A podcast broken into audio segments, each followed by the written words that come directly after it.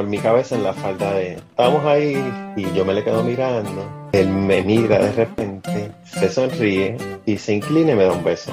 Mientras sonaba Faithfully de Journey. ¡Ah! Vuelvo a oír.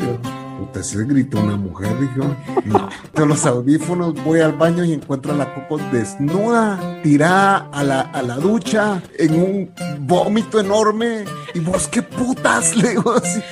¿Qué puta estás haciendo? Le dije. Bienvenidos al podcast Cucubano número 319. Esta semana voy a ponerle en el podcast dos audios diferentes. Los dos audios son de Patreons. Si ustedes están en Patreon, ya escucharon estos dos audios, así que lo lamento muchísimo, no van a tener nada en el podcast regular. Pero sí, esta semana le voy a poner un audio en Patreon, así que eso va a ser exclusivo para ustedes. No se enojen. Si no quieren escuchar este episodio, no lo escuchen porque ya las dos cosas que les voy a incluir, ya me imagino que basándose en el título, ya ustedes saben que las puse en Patreon y que ustedes las escucharon.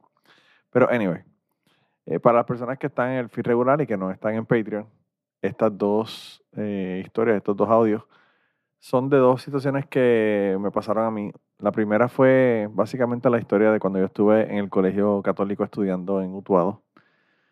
Y bueno, las monjas eran una, unas personas no muy buenas. y hay unas cuantas historias ahí, así que son historias de allá de, de hace muchos, muchos años en Utuado, cuando yo tenía, qué sé yo, estaba en quinto grado, imagínense. Quinto grado serían como 11 años. 10 años por ahí, 12 años. Eh, y la segunda historia es algo que me pasó el día de Halloween de este año en mi trabajo, donde aprendí un término nuevo que se llama el bullying constructivo. Y eh, pues yo grabé ese audio porque de verdad que quedé medio espantado después de eso que me sucedió en mi trabajo y decidí compartirlo con la gente de Patreon y pues decidí incluirlo en el día de hoy. Yo realmente lo que iba a hacer hoy era, iba a hacer un episodio de eh, pre-acción de gracias, ¿verdad? De antes de acción de gracias, donde iba a hablar de algo que quizás todavía lo hable, así que no voy a darle spoilers, pero tenía que ver con agradecimiento, tenía que ver con cosas de, de las que yo estoy muy agradecido en mi vida, pero pues decidí ponerle estos dos audios porque estoy súper cansado me levanté muy temprano esta mañana, me levanté a las 3 y 45 y son las 11 de la noche, así que yo lo que voy a hacer es que le voy a poner estos audios y esto probablemente de lo de que le voy a grabar sobre el agradecimiento lo grabo en otro momento dado. También mi hermana Muriel me envió un audio de ella hablando con una de sus mejores amigas de toda la vida. Ellas estudiaron desde, desde, la escuela, desde que estaban juntas en la escuela. Eran súper amigas. Y pues su amiga trabajó con el departamento de corrección y ella le, pues, le grabó, grabó con ella más de una hora con una grabadora Zoom bien cabrona que tienen. El único problema es que las grabadoras Zoom son tan y tan y tan buenas que si no tiene un abanico se graba mal porque el aire del abanico hace ruido. Así que ese audio yo creo que no se va a poder recuperar, no se va a poder salvar de ninguna manera. Así que yo lo siento mucho por mi querida hermana, de verdad que aprendió ya la primera lección de, de ser podcaster, que es eh, tener una alguna forma de, de, tapar en el micrófono para que el viento y la voz y los pops no se escuchen. Pero anyway, eso yo de todos modos voy a escuchar la, grabación, aunque la escuche mal, ¿verdad? Pero pues no creo que la ponga en el podcast, porque de verdad que el sonido está bastante difícil. Y nada, esas realmente son las dos cosas que quería decirle en el día de hoy, que quizás le grabe algo sobre agradecimiento más tarde en un episodio futuro, que si quieren pasarse y darse la vuelta por acá, me avisan, se dan la vuelta para que me cuenten un par de historias, cuentos, que vamos a estar este fin de semana en el Día de Acción de Gracias, las personas que lo celebren, o si no lo quieren celebrar, pues van y visiten la familia. Y cuando vayan y visiten la familia, graben, graben, graben, graben, cojan su teléfono, escuchen las historias de sus familiares, aunque no me las envíen, como siempre les digo, me encantaría que me las enviaran, pero aunque no me las envíen, siempre es bueno tener esas historias para referencias futuras y para uno recordar a la gente que uno quiere. Ah, así que nada, yo lo único que me resta en el día de hoy es darle las gracias a ustedes, ¿verdad? Por estar escuchando el podcast ya por 319 episodios. Gracias también a las personas de Patreon, que esos son los que, eh, pues, hacen posible de que este podcast sea, sea público, ¿verdad? Y todos estos audios y estas historias públicas se puedan dar. Eh, y además de eso, también darle las gracias a todas las personas que han estado conmigo desde el principio y los que han llegado recientemente también, eh, que comparten el podcast, que hablan del podcast con otra gente, que lo recomiendan, que le dan cinco estrellas en todos lados y que mantienen a la gente enterados de qué es lo que está pasando en Cucubano. Así que nada, yo lo que voy a hacer es que entonces el primer audio que le voy a poner es el audio de las monjas satánicas y el cuento de cuando yo estuve en el colegio católico estudiando en, en Utuado.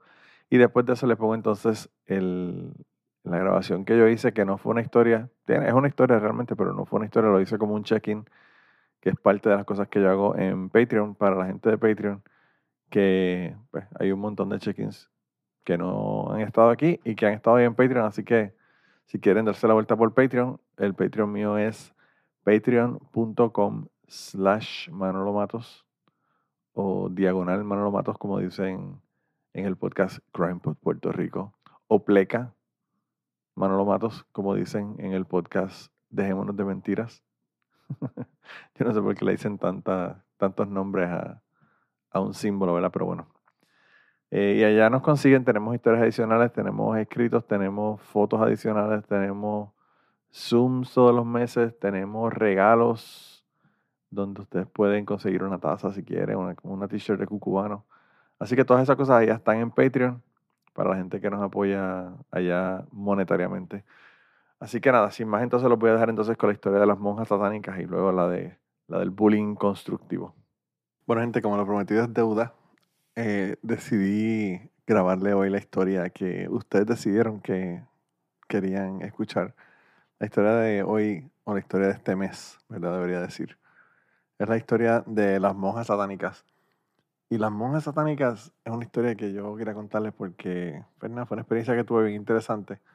Y bueno, al final le voy a dar la conclusión de qué es lo que yo pienso de todo eso, ¿verdad? Pero bueno, yo ya les había contado que cuando yo eh, estuve en la escuela primaria, yo fui a una escuela primaria donde estaba mi tía. Mi tía era la maestra en esa escuela de primer grado, que por cierto no fue mi maestra de primer grado, yo tuve otra maestra de primer grado. No sé si lo hicieron intencionalmente o qué pasó, pero anyway, el caso es que mi tía no me dio clase a mí. Y pues yo estuve en esa, en esa escuela desde el, grado de kinder hasta el grado de quinto, no, de cuarto grado. En quinto grado se supone que yo fuera al colegio católico, que era lo que mi mamá hacía con todos nosotros, ¿verdad? Ella hizo eso con mis dos hermanas mayores y lo iba a hacer también conmigo. Luego entonces íbamos a estar en quinto y sexto grado en el, en el colegio San Miguel, que era el colegio católico en Utuado.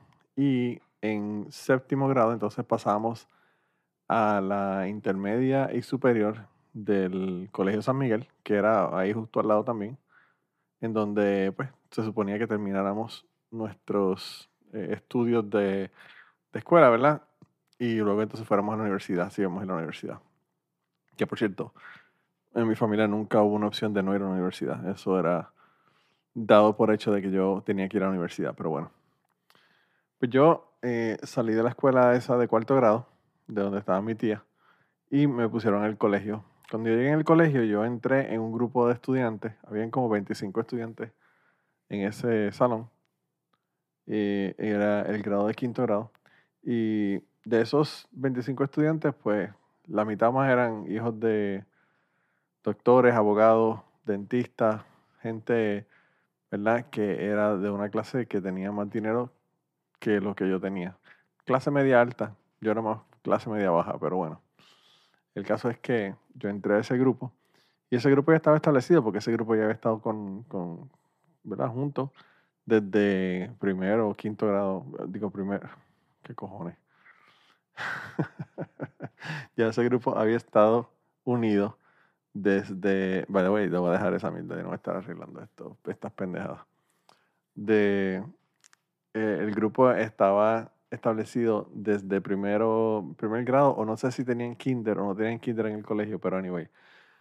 El caso es que estos estudiantes a los que a donde yo entré eran un grupo de estudiantes que ya estaban todos juntos, se conocían y toda la cosa. Y yo entré como el estudiante nuevo. Y a mí me parecía una cosa bien extraña. Yo tenía ya mis amigos en la escuela.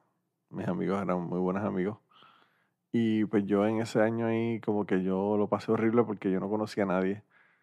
Empecé a conocer a gente y me hice amigo de algunas personas y qué sé yo, pero nunca como que encajé porque ya ellos tenían el click de quién eran amigos de quién y yo pues llegué a, ahí a entrar en medio de todo eso y no, pues no, no sabía realmente qué, qué papel jugaba, ¿verdad? O, en, qué, lugar se supone que estuviera. El caso es que yo entré ahí, a ese colegio, y había, de las personas que nos daban clases, había una maestra de matemáticas que era una maestra regular, ¿verdad? Una maestra que ellos emplearon. El resto eran monjas. Estaba Citel Juanita, que era una monja súper flaquita, pelo rizo, negro. Eh, yo la veía mayor, pero me imagino que tendría como 40 años o algo así. Estaba Sister Emma, que era una, yo creo que de las más jóvenes, estaría en los 20 y pico. Y tenía unos culos de botella bien cabrón. Esa mujer, yo no sé si era estaba ciega o, casi ciega, pero era como, como ver una, una, una, maestra con dos culos de botella en la cara. Y de todas las monjas, a mí me pareció que esa era la más, la más chévere, la más cool de todas.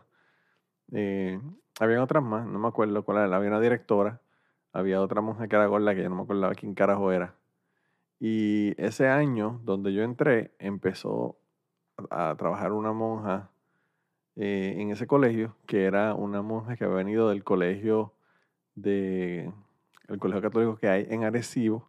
Allá la habían movido, la habían trasladado, se había movido al convento del Colegio San Miguel en Utuado. Y pues de allá, eh, pues la mandaron y ella estuvo trabajando de maestra. Pues el caso fue que esa fue la problemática. La, doña que, que, llegaba fue la que era una cabrona, ¿verdad? Era una, era una maestra que era una hija de la gran puta. Ella no llegó inmediatamente. Ella llegó como que a mitad del semestre. Al principio del semestre todo estaba bien tranquilo, relax.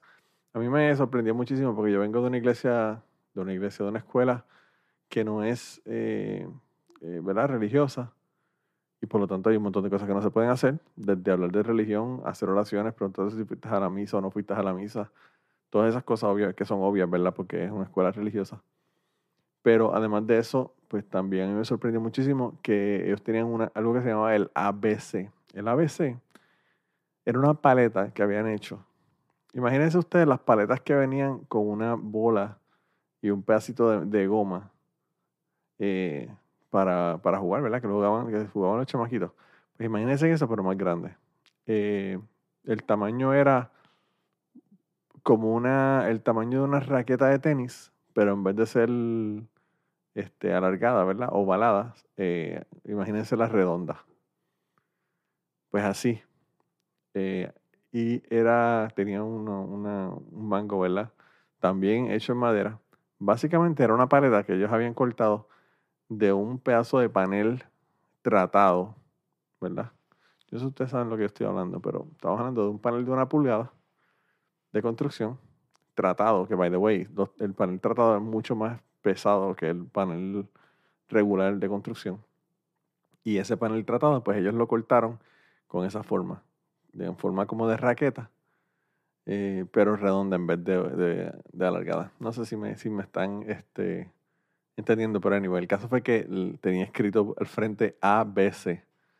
Y vaya, el ABC era para darle a los estudiantes. O sea, cuando pasaba algo, ellos le daban a los estudiantes. Lo cual a mí me parece una aberración porque eso, jamás en la puta vida tú vas a ver eso en una escuela regular. Yo me imagino que hoy día eso tampoco es algo que tú ves en una escuela, ni siquiera, ni siquiera una escuela cristiana, ¿verdad? Una escuela religiosa. Pero bueno, el caso es que eso lo hacían. Y a mí nunca me daban, yo generalmente me portaba bien, pero habían unos que eran los hijos de puta de la clase que todo el tiempo le estaban dando. Había uno que se llamaba era hijo del doctor, un doctor que es un doctor súper famoso en Puerto Rico, en, en Puerto Rico, en Utuado. Eh, y, y una persona que lo conocía y lo quería todo el mundo. Y muy respetado, muy amigo de mi papá. Eh, pero yo no sé por qué. El hijo salió un hijo de la gran puta. De verdad que el tipo estaba cabrón. El tipo no solamente era un hijo de puta con las monjas y, siempre estaba jodiendo en el salón, sino que también, además de eso, jodía con otros estudiantes. Eh, había un muchacho que se llama... Estoy diciendo nombres porque estamos en Patreon número uno y número dos porque personas, por ejemplo, como Ramsés, saben exactamente de, de quién yo le estoy hablando. Él, cuando era pequeñito, él tenía el pelo rizo, pero bien, bien, bien rizo. Y la mamá le cortaba el pelo bien, bien cortito. pero a nivel de que era menos de un centímetro. Súper, súper, súper corto. Y entonces eh, el, el cabrón, porque de verdad que el tipo estaba cabrón, iba donde, donde, donde el pobre y lo agarraba, le lo agarraba por el cuello y entonces le pasaba la mano por la cabeza. Eso, sobre todo, eso lo que ocurría era cuando, cuando lo recortaban o algo, más, más que nunca, pero esto podía pasar en cualquier momento. Él iba y le agarraba por la cabeza y le pasaba la palma de la mano por la cabeza. Y entonces le hacía un sonido como de. un sonido como de. de cortadora de grama. Y la razón es que en aquella época, yo imagino que los que son viejos como yo se tienen que acordar, por la televisión anunciaban que vendían una cortadora de grama que no tenía ruedas, ¿verdad? Era una cortadora de grama que era como que flotante. Tú cortabas la grama por encima de la grama sin, sin tener ruedas la, la, la, la, cortadora de grama. Y la cortadora de grama se llama la Flymo. Flymo por fly, porque estás volando y mow de mower, ¿verdad? Flymo. Y entonces, cada vez que lo recortaban y le decía, ah, te voy a pasar la Flymo, y lo agarraba y, lo- y le pasaba la Flymo por la cabeza.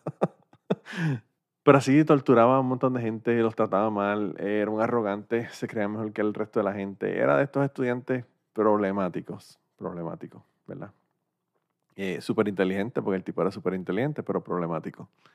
Y a pesar de eso, pues obviamente con los estudiantes que él nos jodía, pues todo el mundo era súper, súper pana y súper cool con él, ¿verdad? Eso como siempre. Pero, pero nada, eso, eso es una historia, es un fucking sideline. Yo se supone que le está hablando de las monjas satánicas, ¿verdad? Pero bueno. El caso es que, el caso es que las monjas eran unas cabronas. Y esa monja que vino de, de allá de Arecibo, pues era como que una cabrona. Me parece que el colegio se llama San Felipe en Arecibo. Y ella eh, comenzó a abusar realmente. Antes de que ella llegara, ya el abuso físico existía en el colegio, ya le daban con el ABC a los estudiantes.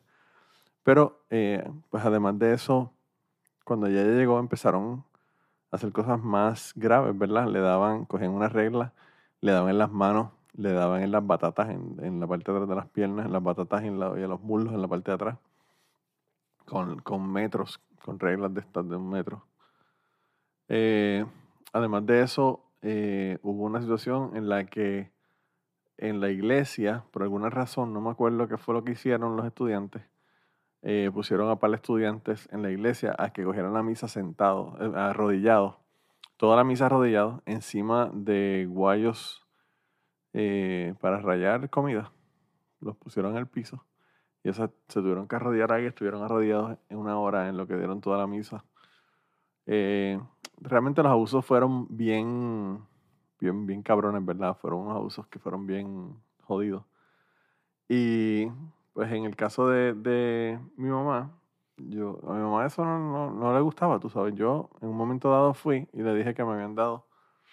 Y había sido porque alguien escondió, le escondió a de nuevo. Me- yo me imagino que tiene que haber sido. Habían dos chicos que eran posibles. O era o era. Eran los dos cabrones del, salón. Que siempre le estaban dando. Uno de esos dos cabrones aparentemente le escondió la cartuchera, todos los lápices y todas las cosas que tenía, y no aparecía, y no aparecía, y no aparecía, y nadie sabía dónde estaba.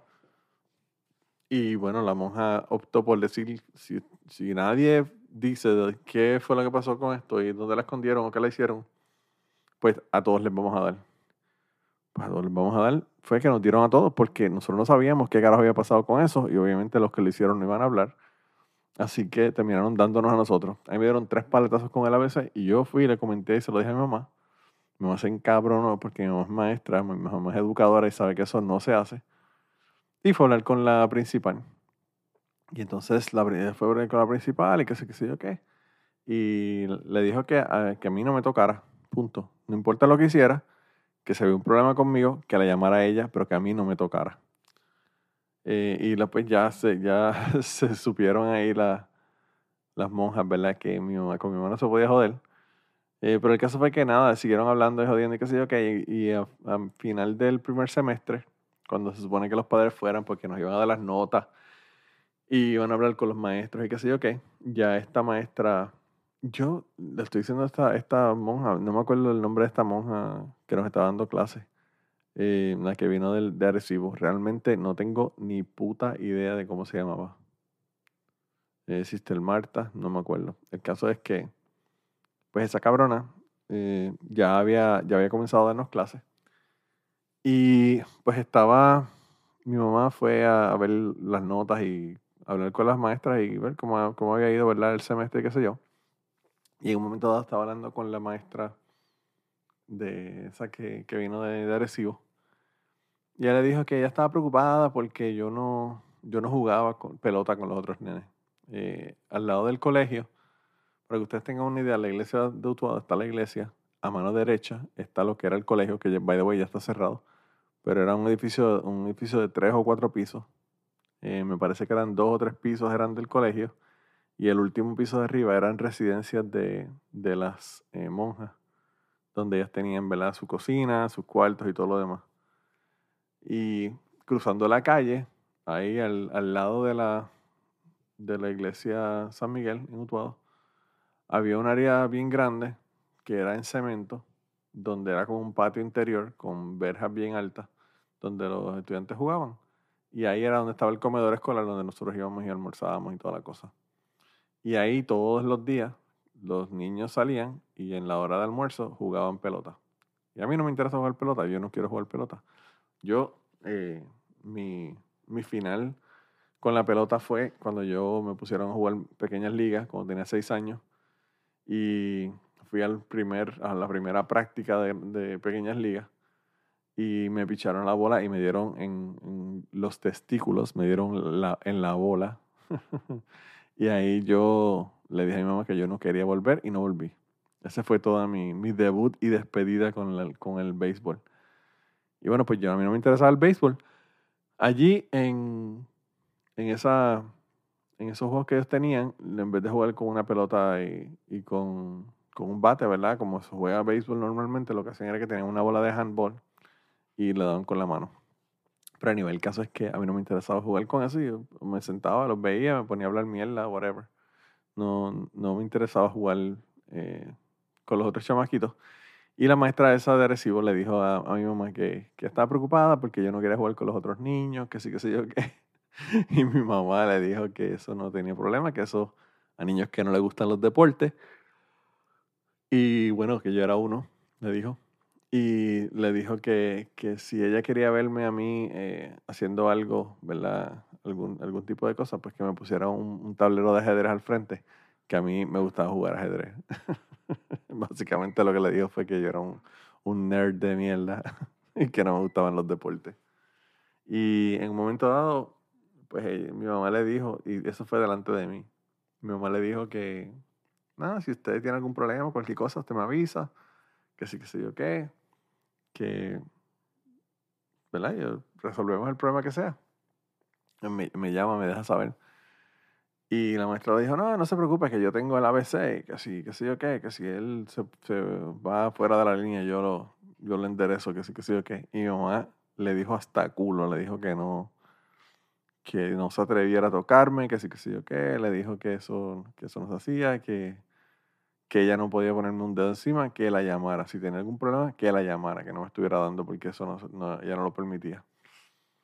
Y yo me quedé como que, what the fuck. A mí me sorprendió realmente porque yo, pues uno cuando uno es niño no, no piensa que uno puede hablarle a alguien que es adulto así.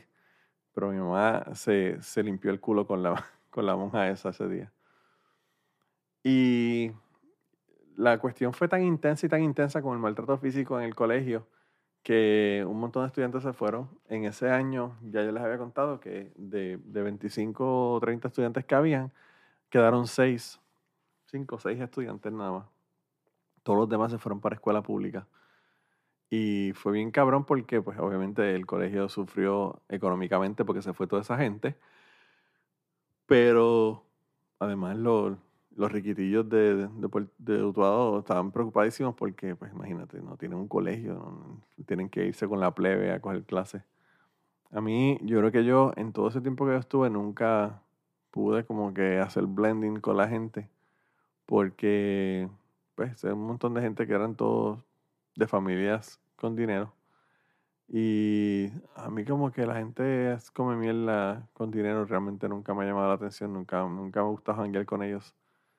Y pues eso me pasó con los estudiantes ahí en, en, el colegio, por eso casi nunca tuve ninguna relación con ellos. Todos me conocían, todos eran como que amigos míos y qué sé yo, pero yo nunca eh, vivo una fiesta de los amiguitos ni nada de eso. Eso comenzó a pasar después que yo estuve en la escuela, en la escuela intermedia y en la escuela, eh, ¿verdad? En el high school, cuando ya estuve en la escuela pública. Pero bueno, el caso fue que mi mamá me sacó y el año próximo yo terminé, ¿verdad? El, segundo semestre lo terminé en la escuela María Libertad Gómez, que es una escuela eh, primaria que va hasta sexto grado eh, en Utuado. O era, no sé si todas estas escuelas existen o no. Yo creo que la Félix Ejo definitivamente no existe. Pero el caso fue que terminé ahí ese semestre, un semestre allá, cuando ya ella me, me sacó en diciembre. Y yo le dije que yo no quería estar en ese sitio. Y y después entonces fui de séptimo grado, séptimo, octavo y noveno, fui a una escuela intermedia en el pueblo de Utuado, la escuela Francisco Ramos, y después fui a la escuela, el high school en Utuado, de que es todas públicas, ¿verdad? No, no regresé al, al colegio, sin embargo, hubo otros estudiantes que se salieron ese año, donde estaba la maestra esa jodiendo, y ya el próximo año ella la sacaron, y ella solamente estuvo un año dando clases allí en el colegio yo no sé si la sacaron y la mandaron de nuevo para Recibo o si la sacaron y la, la dejaron como monja, pero sin dar clases en el, convento. Realmente no sé qué fue lo que ocurrió. Pero el caso fue que, que no dio más clases y entonces al ya no dar clases, los estudiantes que se fueron para escuela pública, porque estaban cogiendo clases con ella y estaba maltratando a todo el mundo, pues algunos, algunos de esos estudiantes regresaron al colegio y continuaron cogiendo clases en el colegio.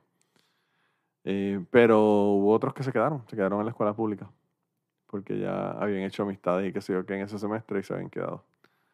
El caso es que esas monjas eran unas cabronas. Realmente, encima de todos los maltratos físicos que habían en ese, en ese lugar, las mujeres eran unas sarcásticas, siempre estaban hablando mierda, siempre estaban como que tratándote como que tú eras menos que ellos o que ellas.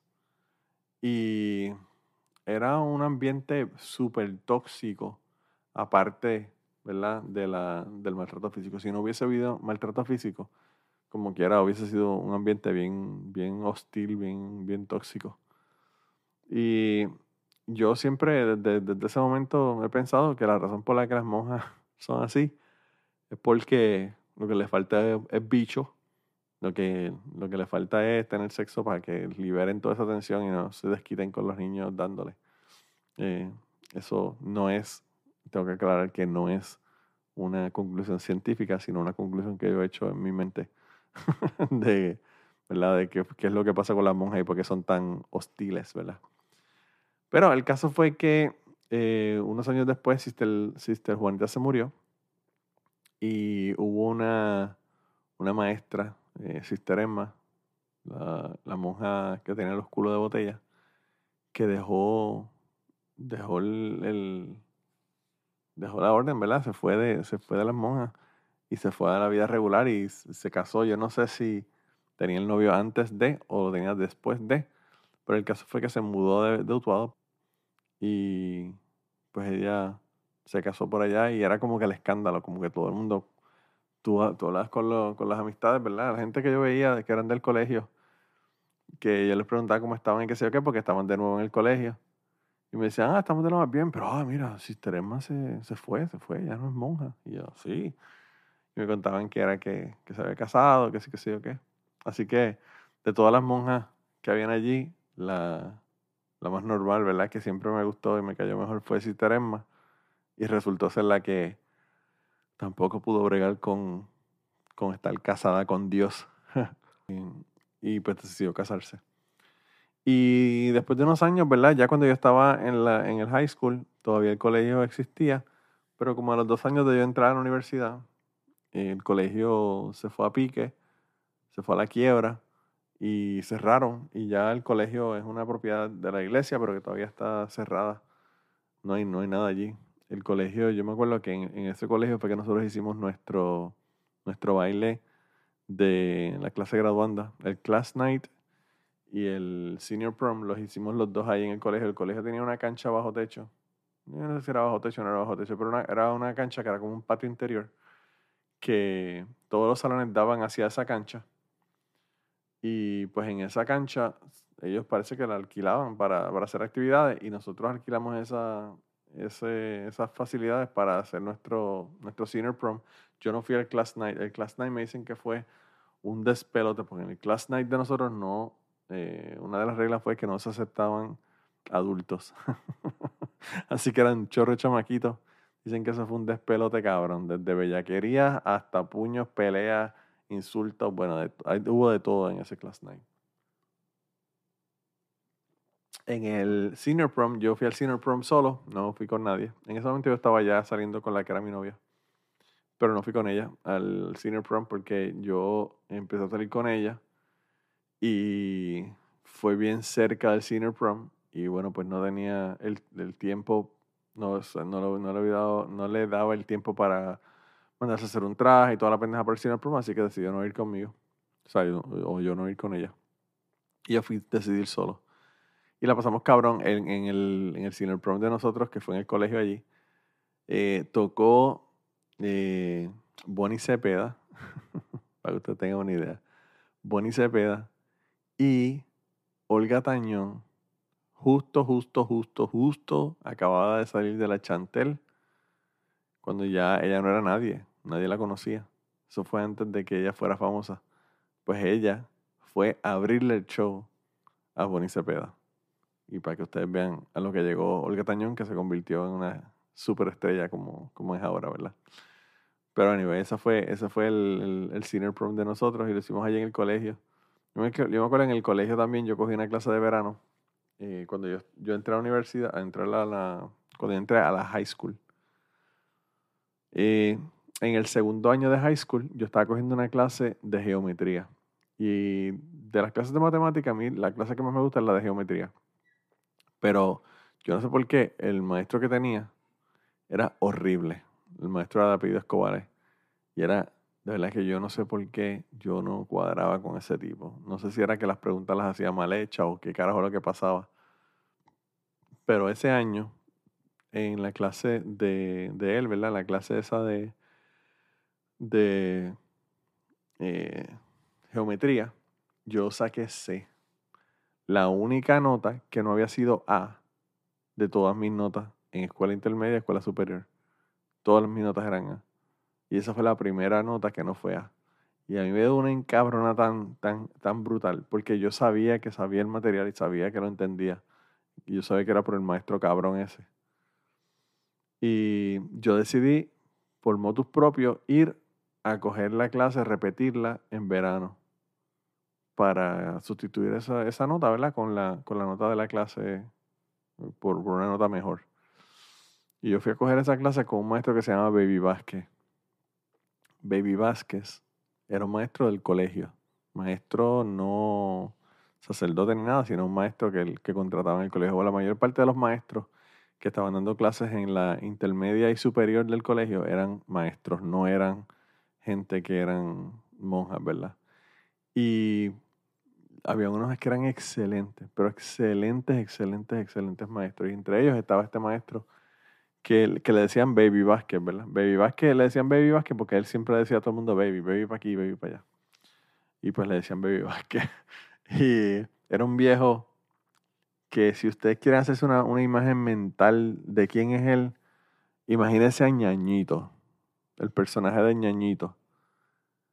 Así mismo, con una guayabera, el pelo así blanco, eh, con dos pancakes en los sobacos. el tipo estaba cabrón. El tipo era un loco para el carajo, pero el tipo realmente no solamente era tremendo maestro, sino que explicaba cabrón y era un, era un brain hijo de puta.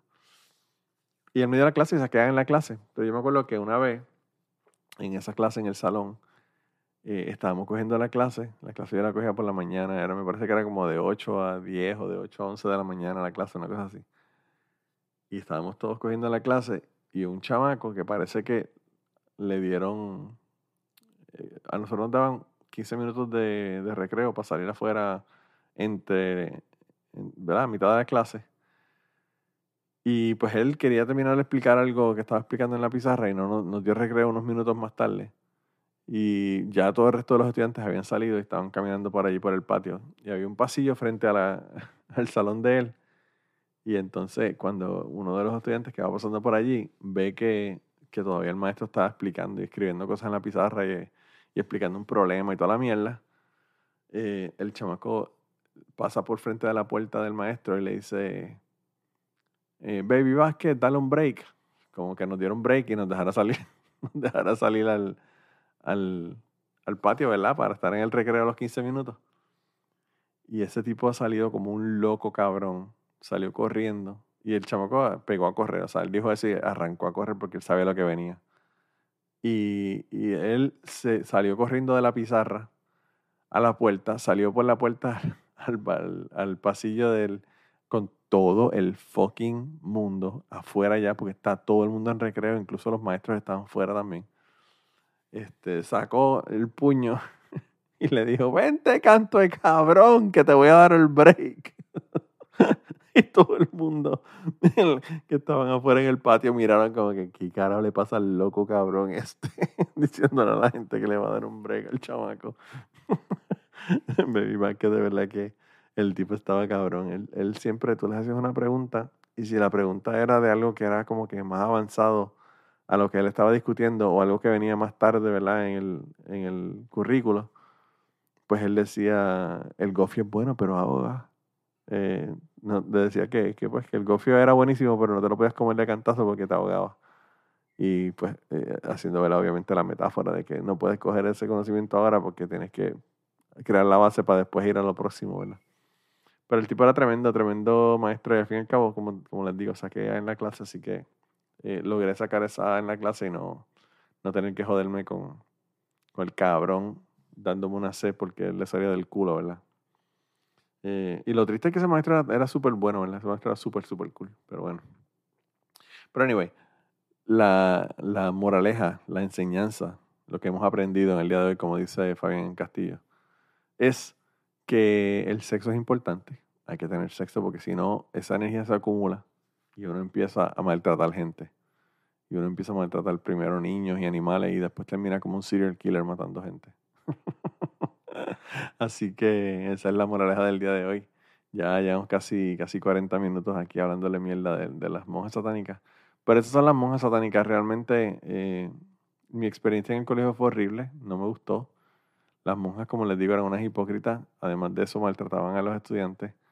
Era, era de verdad que un, un, un ambiente bien tóxico. Y fíjate, cuando uno se pone a pensar en estudiantes como, como el, yo no sé si esa, ese bullying que él hacía, ¿verdad? Y a otros estudiantes que habían en la, en la escuela, era pues porque obviamente las monjas le hacían bullying a él, porque realmente él no era un chamaco malo, era un chamaco hiperactivo, un chamaco que no se podía estar tranquilo, era un chamaco que hacía maldades jodiendo. Eh, que probablemente porque estaba aburrido, porque el chamaco era súper inteligente. Y, y, pues yo me imagino que como las mujeres le hacían bullying a él, pues él hacía bullying para adelante, porque pues eh, él no podía tener control del bullying que le hacían las monjas, pero sí tenía control del bullying que le podía hacer a o a cualquiera de los otros chamacos que estaban allí. Así que tampoco se le puede hacer muy, ¿verdad? Muy eh, fuerte al juzgar a, al, ¿verdad? a este chamaco porque pues realmente la razón puede haber sido porque esa era la única forma de él poder sacar eh, lo que sentía por ese bullying que le estaban haciendo estas monjas satánicas. Y nada, gracias de verdad por estar aquí, gracias por el apoyo como siempre y gracias por, por nada, comentar y por estar siempre pendiente de qué es lo que está pasando en el sideline de Cucubano y en el resto de las historias de Cucubano. Así que nada, nos vemos. Bye. Y hasta ahí la historia de las monjas satánicas. Como se pudieron haber dado cuenta, hay un montón de beeps donde están un montón de nombres eliminados. Además de eso, también hay unos, eh, unas partes de esa, de esa grabación que no las puse aquí porque tienen ¿verdad? cosas que identifican a las personas de las que hablé. Esas cosas las consiguen en Patreon. En Patreon no hay ni beeps, ni partes cortadas, ni nada. Yo le corté como 10 minutos a, esta, a este audio para ponerlo en el feed regular y para que los implicados no, ¿verdad? no cayeran en la página de Cheo, como dicen en Puerto Rico. Así que nada, los, entonces los dejo con la, con la grabación ahora del bullying constructivo. Y nada, con eso los dejo. Nos vemos la semana que viene. Se cuidan un montón. Espero que les haya gustado el episodio del día de hoy. Y nada, mantenemos en contacto por todas las vías conocidas de Twitter, Instagram y en todos los otros lados. Gente, hace tiempo que no me sentaba aquí a hablar con ustedes y hoy quería hablar con ustedes de otra cosa, pero bueno, les voy a contar una historia de lo que me pasó esta mañana y esa es la razón por la que no le voy a hablar de lo que quería hablarles en el día de hoy. Realmente lo que yo quería hablar en el día de hoy era sobre un podcast que había escuchado eh, en donde hablaron de música y hablaron de géneros de música y hablaron de un montón de cosas. Me hizo pensar tantas y tantas cosas que quería, quería hablarle de, de cosas relacionadas a la música. Pero yo estoy en mi trabajo, llegué esta mañana a mi trabajo. Estoy trabajando de día y es domingo. Y esto no lo voy a subir hoy ni mañana porque he subido un montón de cosas últimamente. Así que esto probablemente lo subo el martes. Martes o miércoles, algo así. Pero anyway, estoy grabando el día de Halloween, así que feliz Halloween para todos. Espero que hayan pasado un Halloween cabrón. Que la borrachera no haya sido muy intensa y que el domingo, pues hacia el lunes, no, ha sido, no haya sido algo difícil. que no haya habido mucho hangover en, en el lunes cuando llegaron al trabajo. Pero habiendo dicho eso, eh, yo eh, llegué a mi trabajo en el día de hoy. Yo estoy trabajando overtime porque todavía la compañera de trabajo que le dio un ataque al corazón hace unos unas semanas atrás, todavía no he regresado. Regresa el día 8 de noviembre y yo estoy loco porque llegue para dejarle estar trabajando todo este montón de días extra y por lo menos tener una semana libre en algún momento dado de mi vida. Pero pues trabajo overtime y estoy trabajando con otro turno. Normalmente yo lo que hacía era cuando llegaba a mi trabajo era que mi trabajo comenzaba a las 5 de la mañana, así que llegaba a las 5 de la mañana iba al cuarto de control y iba al cuarto de control a ver qué es lo que estaba pasando, a ver si había algún problema en la planta que yo tuviera que saber, a ver cuántos reactores estaban funcionando o estaban usando para saber más o menos cuánta, cuánto trabajo iba a tener en el día y todo eso. Y nada, realmente estaba ahí, iba allí para enterarme más bien de qué era lo que estaba pasando en la planta. Y cuando empezó con el revuelo del COVID, pues a nosotros nos dijeron que no eh, podíamos estar jangueando con otra gente, que nos mantuviéramos separados, que nos mantuviéramos en nuestras áreas. Y que si nos íbamos a juntar, nos juntáramos con mascarillas y toda la cosa. Y yo dije, fuck it, yo no voy a, ir para allá. Más o menos un año antes del COVID, yo me cambié del turno B al turno C. Hay cuatro turnos aquí, A, B, C y D. Yo estuve toda, todos los 15 años que estuve aquí antes de, de cambiarme, estuve en el turno B y me cambié para el turno C cuando hubo una oportunidad de que, de que mi, el que es mi jefe ahora subió de puesto y pues yo tuve la oportunidad de cambiarme y me cambié. La razón por la que me cambié fue por pendejadas con el foreman que se creía que era el papá de la gente y se creía que podía estar gritándole a la gente. Yo le dije en un momento dado que las cosas se podían decir sin gritar. y él vino y se disculpó, se disculpó conmigo y 20 cosas, pero pues esa mierda yo no se la aguanta a nadie. Y yo dije, para mejor no tener problemas con este pendejo porque yo sé que le va a pasar de nuevo, se va a encabronar de nuevo y empezar a gritarle a todo el mundo. Pues yo mejor me cambio de turno. Pues eso hice. Y estoy trabajando en el turno C, pero en el turno C yo lo que dije, bueno, fue, eh, a veces las conversaciones que habían en el cuarto de control eran conversaciones que a mí no me interesaban o que me encabronaban, ¿verdad? Y como yo soy la única persona que pienso de manera diferente a la gente de allá, de verdad, el chorro de republicanos, macharranes y misógenos, homofóbicos que hay aquí, y racistas, by the way, también. Pues yo eh, dije, ahora que estoy en el turno C, como voy a empezar desde cero, con un grupo de gente nueva, pues yo lo que voy a hacer es que no voy a ir al cuarto de control por la mañana, que se joda. Eh, miro en la computadora, veo cómo están las cosas y no tengo que ir allá a, a escuchar estupideces de Donald Trump ni toda esa mila que ya me tenía hastiado porque se podrán imaginar cuatro años de Trump oyendo los, los comentarios estúpidos de la gente.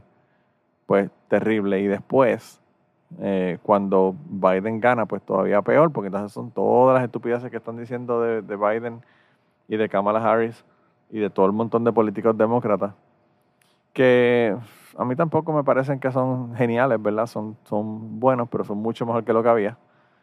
Y pues ellos están súper encojonados y la mitad de las veces no sabía ni de qué estaban hablando porque Fox News es como una, un mundo, ¿verdad? Eh, completamente diferente al mundo real. Por lo tanto, ellos estaban hablando de cosas y yo no sabía ni de qué estaban hablando y tenían que ellos explicarme qué era lo que había pasado. Eh, porque pues yo no sabía las estupideces. Realmente Fox mantiene a la gente en una burbuja de, de coraje y de encabronamiento y de, y de, pues, de outrage, ¿verdad? Que hace que la gente no, no le preste atención a las cosas importantes realmente que son las que están pasando. Y pues esa, esa burbuja de odio y de, y, de, y de coraje yo no la entiendo porque yo no veo Fox News, así que ellos me tienen que explicar. Pero anyway, yo lo que hice fue que como me cambié de turno, dije, fue que esta gente no me conoce, esta gente no sabe que yo voy todo el tiempo al principio del turno, porque cuando yo empecé a no ir al, a la gente al, turno, ¿verdad? Allá al cuarto de control, en mi turno B, el original, pues la gente me decía, ah, ¿qué pasó? ¿No viniste para acá? Que sí, qué sé yo qué. Y me, siempre estaban preguntando por mí, pero pues en el turno no, yo pensé que eso no va a pasar porque ellos no me conocen, ellos no saben que yo voy allá antes de comenzar el turno ni nada, así que no había ningún problema. Y entonces, pues yo dejé de ir. Y llevo, después de, vino la pandemia y no nos querían que nos juntáramos para no, ¿verdad?, transmitirnos el COVID. Y yo empecé a quedarme aquí y me quedo aquí. Entonces lo que hago es que o me pongo a ver noticias en el internet antes de comenzar a trabajar, o edito un podcast, o, o como mierda, ¿verdad? O me hago desayuno. Aquí también yo cocino, no solamente hacer podcast. Eh, y pues no, no voy allá y no comparto con ellos, no oigo las estupideces que dicen. Y pues yo, tú sabes, mejor, mejor aún, ¿verdad? Pero hoy yo tenía una pregunta sobre eh, algo que hay en el contrato de los unidos de aquí de la planta. Y yo dije, bueno, pues voy allá y hablo con uno de los operadores que, que, estaba en el cuarto de control. Eh, es uno de los operadores más viejos aquí, entonces, pues obviamente él, además de eso, este, era uno de los representantes de la Unión, así que yo pensé, coño, eh, a ese es el tipo que le tengo que preguntar, ¿verdad? Y fui allá para hablar con él. Pues cuando yo llego, empecé a hablar con otra persona eh, sobre qué estaba pasando, cuántos reactores estaban operando y todos los detalles, ¿verdad?, de lo que estaba pasando en la planta. Y el operador con el que yo quería hablar ya estaba hablando con otro muchacho. Así que no quise interrumpirla porque ellos estaban en su conversación. Y estaban hablando de carros, y estaban hablando de deportes, y estaban hablando de la mierda que la gente habla, ¿verdad? Que realmente no tiene importancia, pero que eso es lo que ellos hablan aquí. Así que no quise molestarlo y yo cogí, nada, y cuando terminé de hablar y ver lo que estaba viendo, me llegó un mensaje y me puse a contestar un mensaje en el teléfono.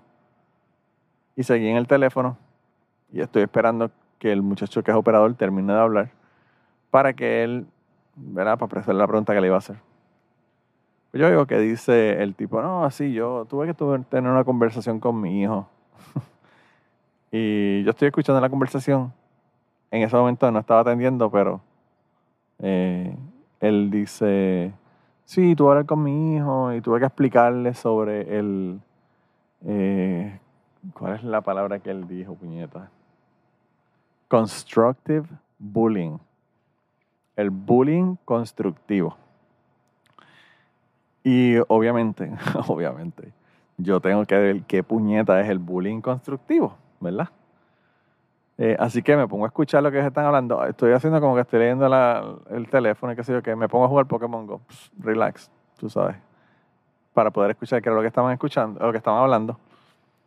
Y se pone a hablar del bullying constructivo. Y entonces el otro muchacho le dice, sí, sí, eso es bien importante, hay que hablar con ellos.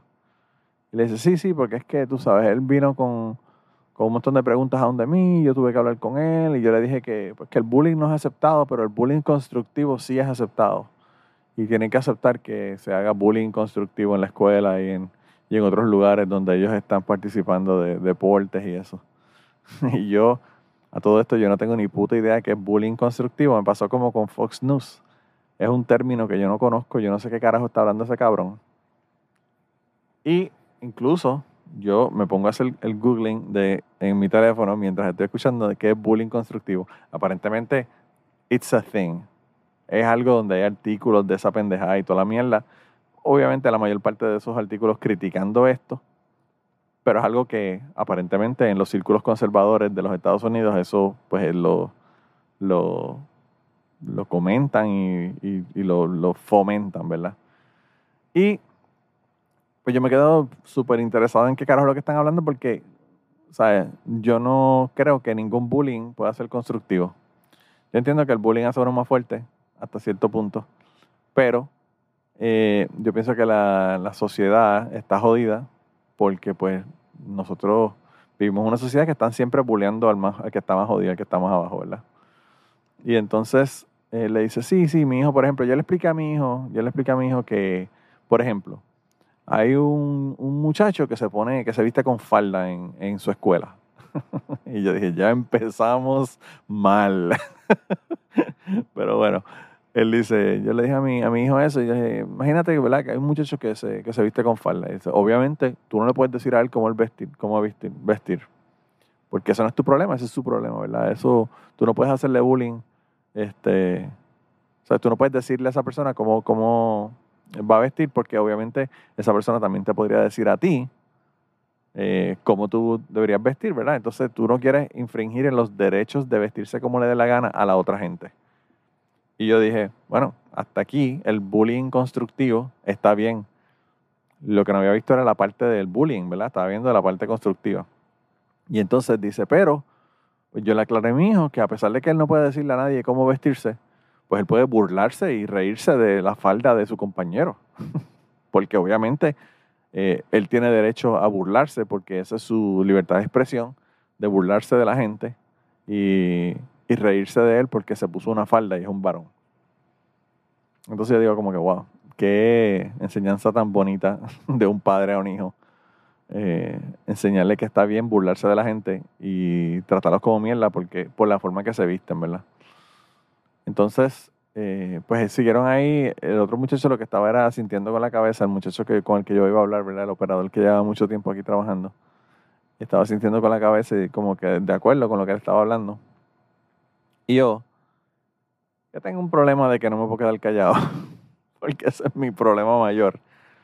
Eh, le digo, sí, lo que pasa es que tú estás partiendo de la premisa, y eso me metí en la conversación full. me podían haber dicho, ¿quién puñeta está hablando contigo? Porque yo estaba ahí sentado, o sea, parado al lado de ellos, pero pues realmente no estaba en la conversación per se.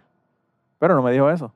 Yo lo que le digo es que el, problema es que estás partiendo de la premisa de que un niño vestido con falda va a ser algo que a tus hijos le va a preocupar.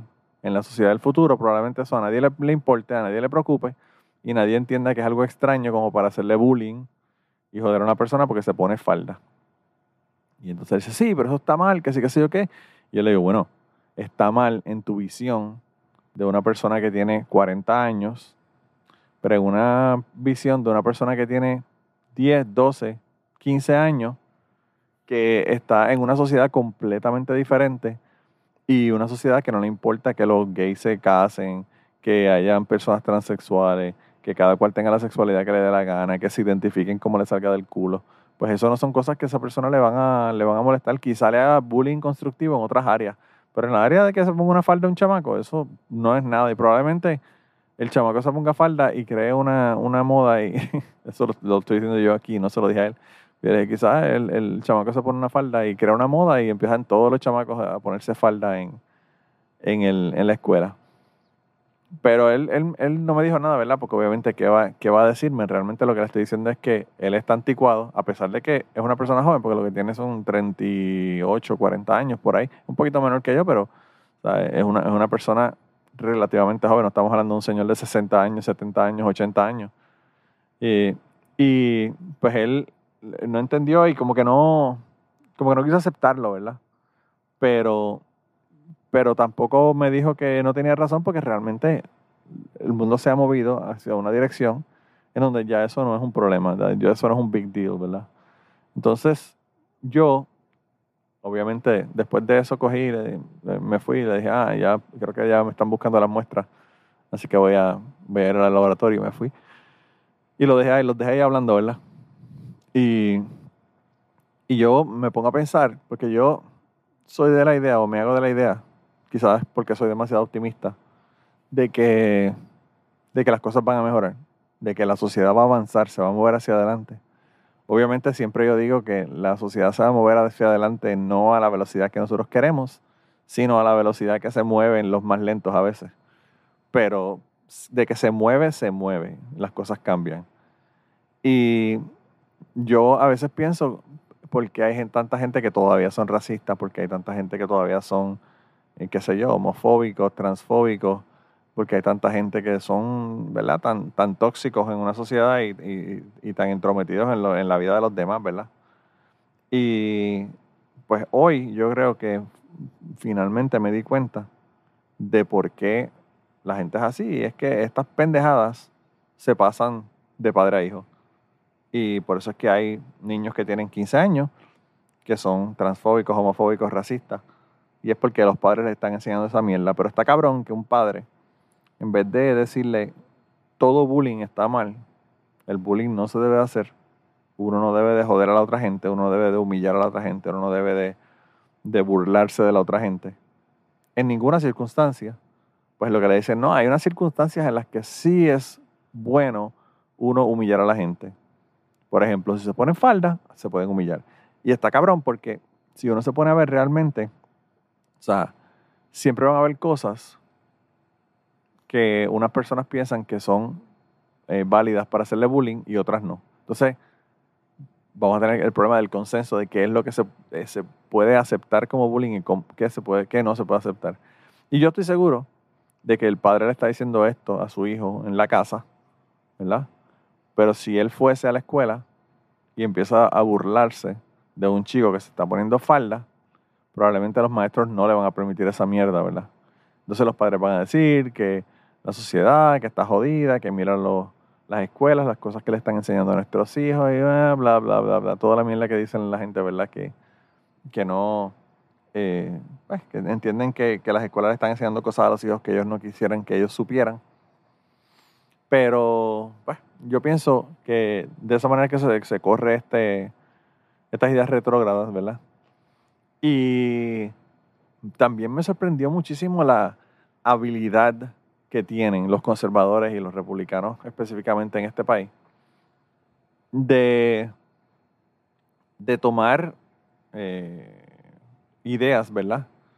Y mantenerlas vivas, porque, o sea, qué cosa más creativa, qué cosa más creativa que utilizar una palabra positiva con una palabra negativa para hacer la palabra negativa positiva, ¿verdad? Ponerle constructivo algo que es constructivo, todo el mundo sabe que obviamente es algo bueno. Y le ponen constructivo y después te ponen bullying, que es una mala palabra. Y se creen que con ponerle ese adjetivo a la palabra bullying, pues ellos ya resolvieron el asunto de que bullying es algo negativo que se hace en la sociedad y que no se debería hacer a ningún nivel. Entonces es como una resistencia bien jodida, bien psicológica, bien pasiva que hace que se perpetúen un montón de ideas y un montón de mierdas en la, ciudad, en la sociedad que están bien jodidas. Eh, y yo, yo no sé, pero yo veo a mi hijo y yo no sé si el, el, hijo de este muchacho va a la misma escuela que él o no. Es que mi hijo, ¿verdad?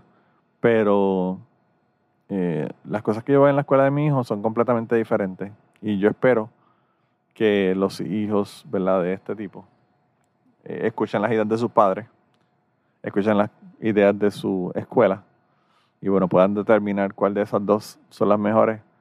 Y bueno, eh, terminarán, ¿verdad?, teniendo problemas con los padres, pero pues a pesar de que terminarán teniendo problemas con los padres, quizás sean mejores seres humanos que sus papás. Y eso hizo que se descarrilara mi, conversación hoy sobre música, porque pues me puse a pensar un montón sobre ese tipo de, de interacción con los hijos.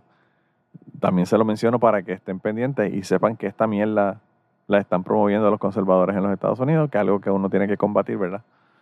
Eh, pero, pero pues eso fue lo que hizo que se descarrilara mi conversación de música y el check-in iba a ser súper ameno y chévere de hablando de música y terminó siendo ah, un, uh, qué sé yo, un check-in sobre bullying y sobre gente mierda realmente en última instancia. Así que por esa razón no le hablé del check-in que iba a hacer, le estoy hablando de este, de este check-in sobre la cuestión del bullying.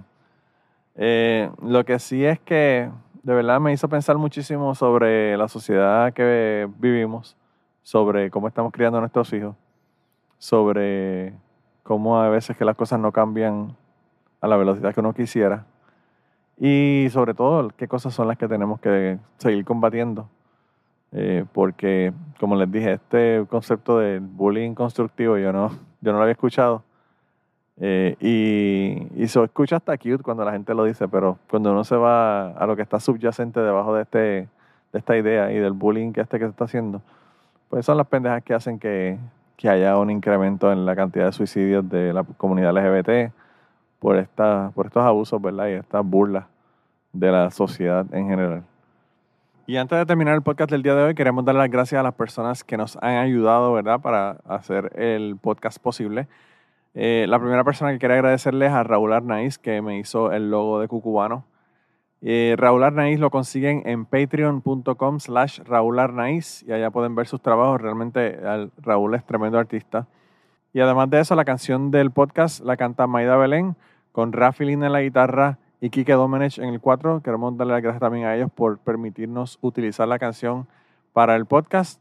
Además de eso, a mí me consigues en patreon.com slash Manolo Matos o me consigues en Twitter como Manolo Matos y el podcast lo consigues como Cucubano Pod. Así que por allá nos puedes enviar mensajes, nos puedes decir eh, que nos quieres contar historias, te puedes autoinvitar a participar en el podcast. Siempre estamos buscando invitados nuevos que tengan historias interesantes, así que no, no dudes en llamarnos si tienes una historia que nos quieres contar. Y nada, espero que pasen una semana increíble y nos vemos prontito.